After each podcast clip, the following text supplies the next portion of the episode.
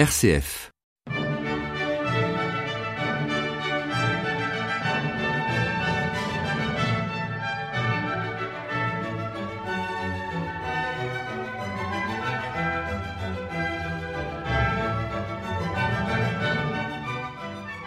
Chers amis de RCF, toujours très heureux de vous retrouver pour cette émission de La Clé des Champs, aujourd'hui le numéro 165. Mais aujourd'hui, c'est surtout le dimanche 2 février, c'est-à-dire la fête de la présentation de Jésus au Temple. Et c'est la première fois que La Clé des Champs est programmée le même jour que cette fête. Alors j'en profite pour vous faire entendre évidemment des œuvres qui se rattachent à cette présentation de Jésus au Temple. Jean-Sébastien Bach a composé plusieurs cantates pour cette fête que l'on célébrait toutes les années, même si elle ne tombait pas un dimanche. Euh, il a composé quatre cantates pour être précis. Elle était connue aussi comme la fête de la purification de la Vierge, et elle marquait dans la tradition juive et selon la loi de Moïse la fin des quarante jours du rituel de la purification de la mère suivant la naissance d'un enfant que l'on venait présenter au temple, d'où le nom actuel de présentation au temple.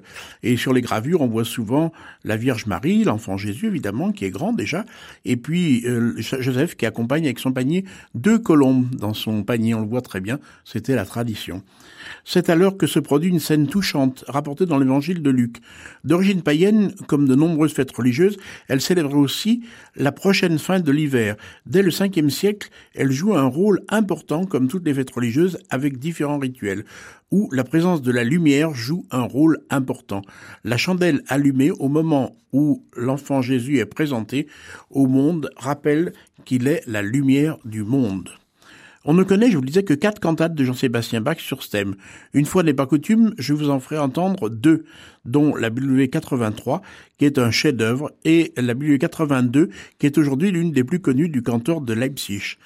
Une petite remarque pour éradiquer une erreur. Les luthériens célèbrent bien la Vierge Marie, contrairement à ce que l'on dit. Plusieurs églises lui sont même consacrées, comme celle de Lübeck, la Marienkirche, ou la Frauenkirche de Mühlhausen, mais aussi les Frauenkirche de Halle ou de Dresde. Cette dernière venant juste d'être reconstruite, elle avait été détruite par les bombardements américains à la fin de la dernière guerre. Avant de commencer, je vous propose d'entendre l'introïde grégorien avec une polyphonie sur le thème Lumen ad revelationem gentium, lumière pour la révélation aux nations, suivi du Nunc Dimitis. Nunc Dimitis, c'est le chant du vieillard Simeon qui s'extasie devant le Christ. Et en préface, il est écrit Instruction pour apprendre à chanter à quatre parties selon le plein chant, les psaumes et cantiques qui se chantent ordinairement aux églises. Ceci, c'est l'entête d'un manuscrit de Caen qui est précédé de la polyphonie. On ne sait pas de qui elle est, mais très belle polyphonie. Les interprètes sont ici l'ensemble Gilles Binchois.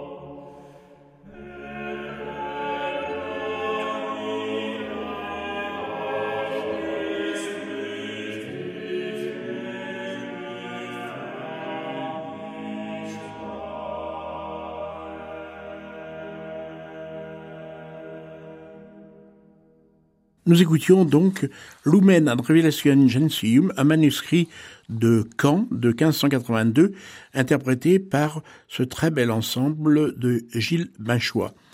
Écoutons maintenant les chorales pour orgue de Dietrich Buxtehude, tout au moins un choral, le Bux 76 pour faire le lien avec la cantate BW 83 dont le choral final utilise des strophes, une strophe plutôt, de ce choral. Admirable page d'écriture contrapuntique très complexe. Mais pourquoi ne pas entendre à l'orgue cette œuvre qui préfigure les variations canoniques, c'est une très grande œuvre de Jean-Sébastien Bach, et comment le chant du vieillard Siméon, qui peut dormir en paix puisqu'il a vu l'enfant Jésus qui sera le Sauveur? Dans la paix et la joie, je m'en vais, mit Fried und Freud, ich fahr dahin. Écoutons Olivier Vernet sur l'orgue aubertin de l'église Saint-Louis de Vichy.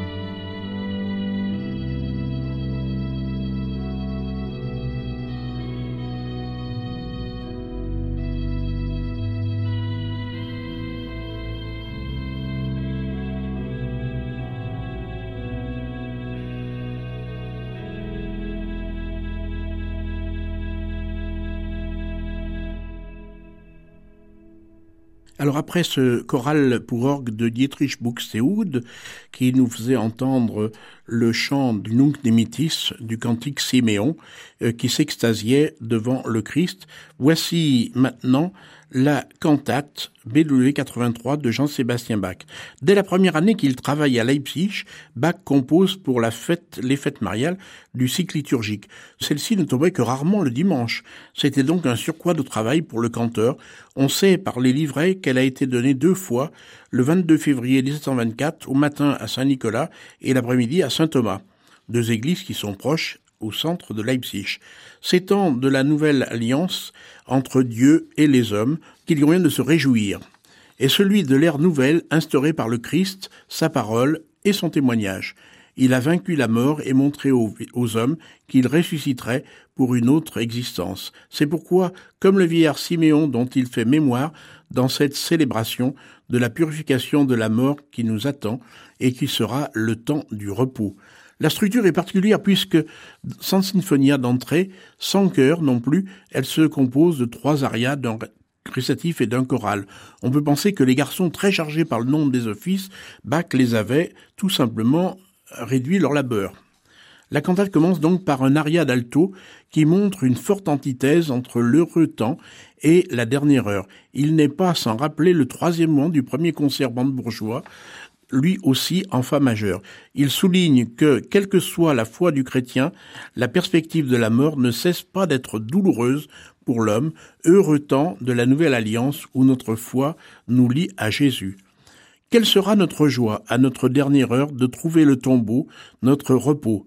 Cette cantate est interprétée par le Bach Collegium Japan sous la direction de Masaaki Suzuki.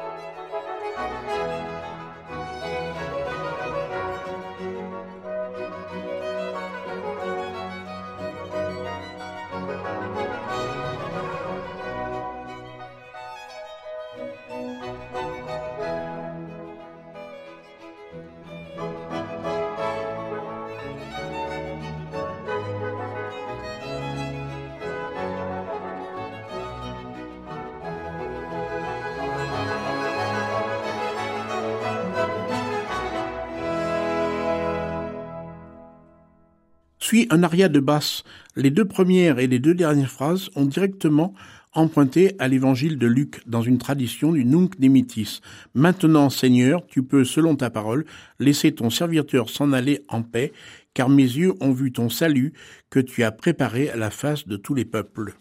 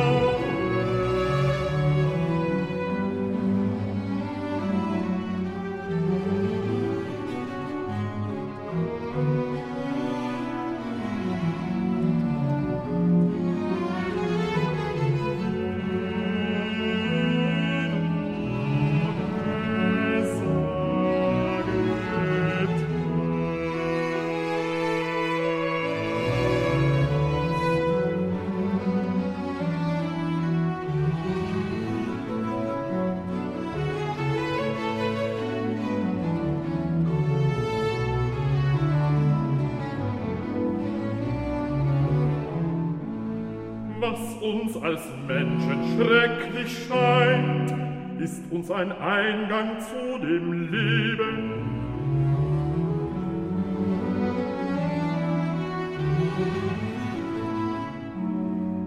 Es ist der Tod, ein Ende dieser Zeit und Not, ein Pfand, das uns der Herr gegeben, zum Zeichen, dass er's herzlich meint. Und uns will nach vollbrachtem Ringen zum Frieden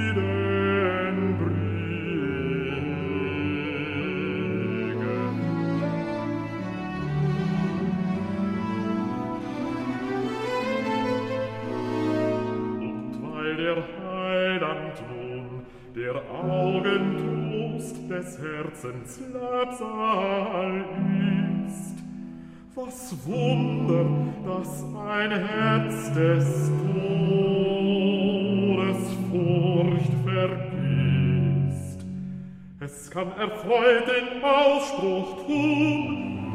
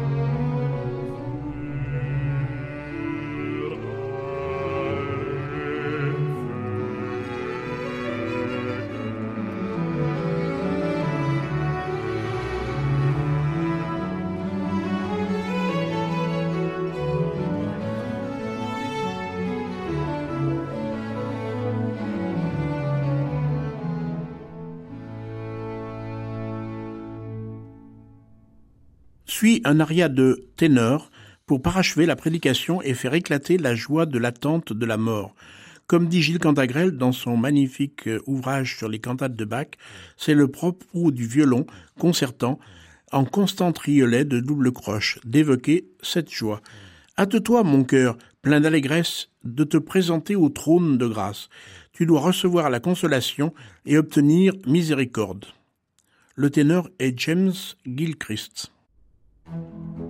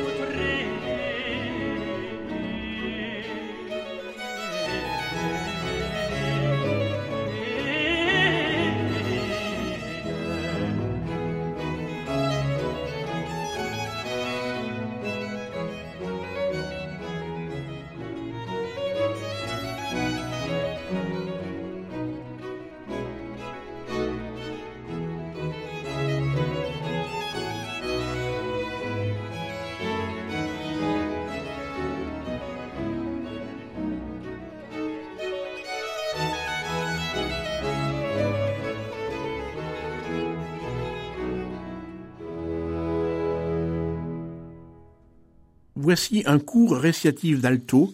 Si ta foi perçoit encore bien des ténèbres, ton sauveur peut éloigner les ombres du doute. Et le choral final, qui est la dernière strophe du cantique de Siméon dans la version de la musique de Martin Luther. Il est dans les païens le salut et la lumière de la béatitude, qui doivent éclairer ceux qui ne te connaissent pas. Il est de ton peuple, Israël, la gloire, l'honneur, la joie et l'allégresse.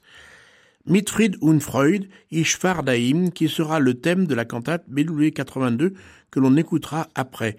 Voici donc euh, cette pièce. Les interprètes sont le Bac Collegium Japan sous la direction de Masaki Suzuki.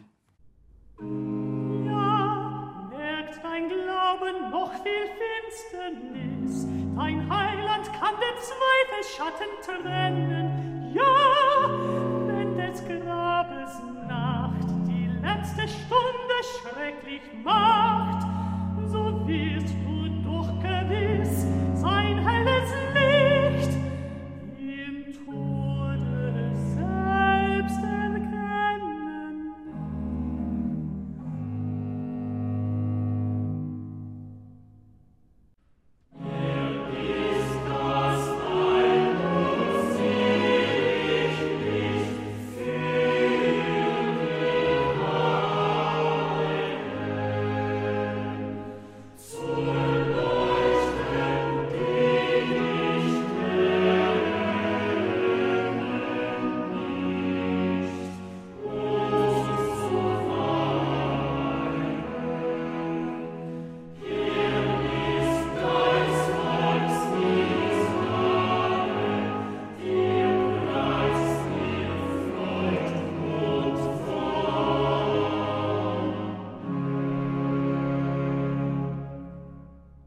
Comme je vous l'ai dit, à propos du premier air de la cantate que l'on vient d'entendre, il n'est pas sans rappeler le troisième mouvement du premier concert brandebourgeois de Jean-Sébastien Bach. Aussi, pour faire le lien, je vous propose de l'entendre. Écoutons donc cet allegro dans la magnifique version du Café Zimmermann.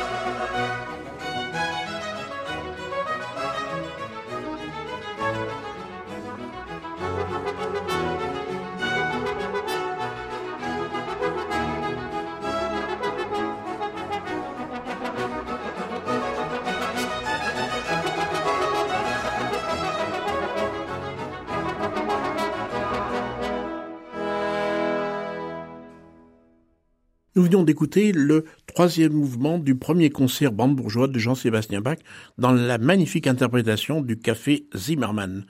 Comme je vous l'ai promis au début de cette émission, nous allons entendre une deuxième cantate pour la fête de la purification de la Vierge Marie ou la présentation de Jésus au Temple. Il s'agit de la cantate BW 82 donnée à Leipzig le 2 février 1727, reprise en 1731 1735 et 1745.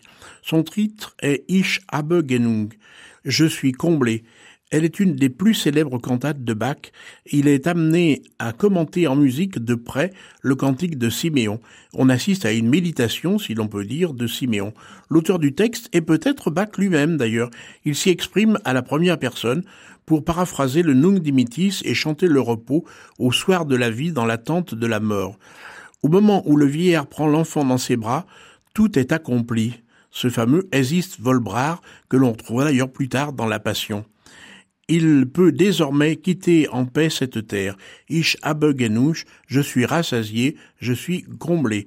Bach appelle cette pièce cantate, expression privilégiée de la musique familiale, cette page relève typiquement de la dévotion privée. Elle n'exige qu'une seule voix et quatre instrumentistes, donc c'est vraiment un ensemble très restreint. Les interprètes seront le Concertus Musicus de Vienne, sous la direction de Nicolas Sarnancourt, le soliste basse et Philippe Hutten-Lecher.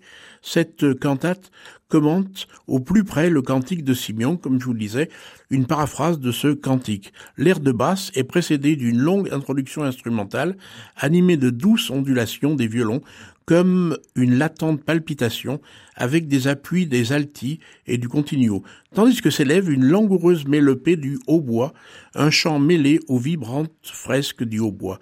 Je suis comblé, le Seigneur, l'espoir des croyants. Je l'ai pris dans mes bras, avide, je suis comblé.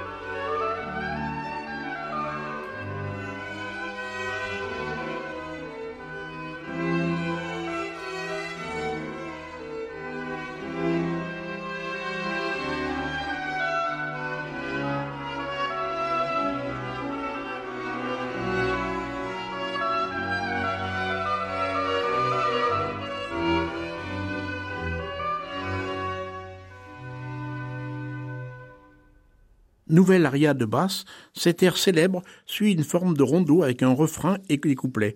Gilles Cantagrel parle d'une berceuse mystique que le chrétien se laisse doucement gagner par l'endormissement dans la mort libératrice avant la lumière du réveil.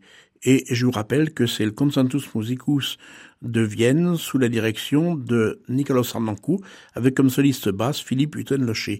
Merci à Antoine Picot qui était à la technique, et je vous dis à la semaine prochaine.